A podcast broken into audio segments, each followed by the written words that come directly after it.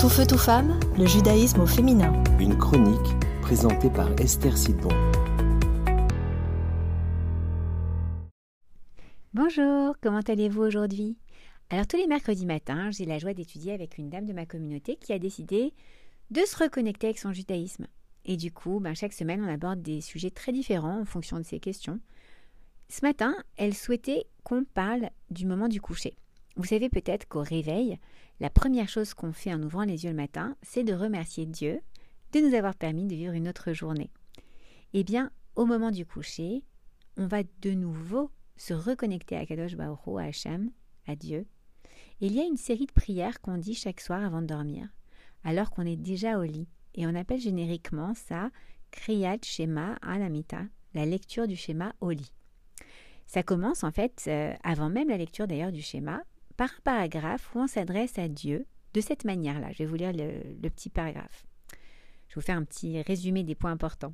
Maître de l'univers, j'excuse et je pardonne à tous ceux qui m'ont offensé et qui m'ont blessé, à ceux qui m'ont fait du mal, volontairement ou involontairement, avec ou sans préméditation, en parole ou en action.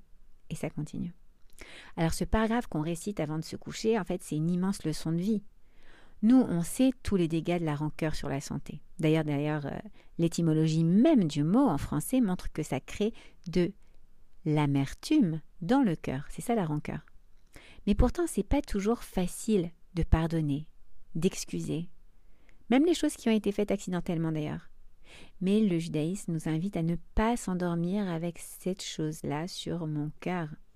Et si c'est vrai pour les sentiments qu'on peut avoir avec toutes les personnes qui nous entourent, combien plus encore avec notre mari ou avec notre femme Apprendre à pardonner à son époux pour les petits mots qui piquent, les petites réflexions qui sont désagréables.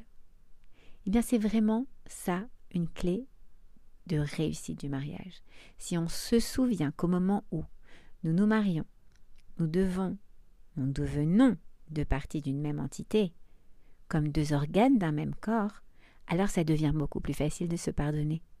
Si jamais, par exemple, vous décidez d'accrocher un tableau dans votre salon et que votre main droite donne accidentellement un coup de marteau sur la main gauche, est-ce que la main gauche, elle va lui en tenir rigueur? Est-ce qu'elle va le lui rappeler dès que l'occasion viendra pour prouver à quel point la main droite lui accorde quelque peu d'importance? Eh ben non, bien sûr. Pardonner à son mari ou à sa femme avant d'aller se coucher, avant de se mettre au lit, c'est une étape essentielle pour bien réussir son mariage parce que ça nous permet surtout de s'assurer que le moment du coucher sera un moment de connexion, d'union, d'unité, ce qui est le fondement même du mariage selon la Torah. À la semaine prochaine. Tout feu, tout femme, le judaïsme au féminin.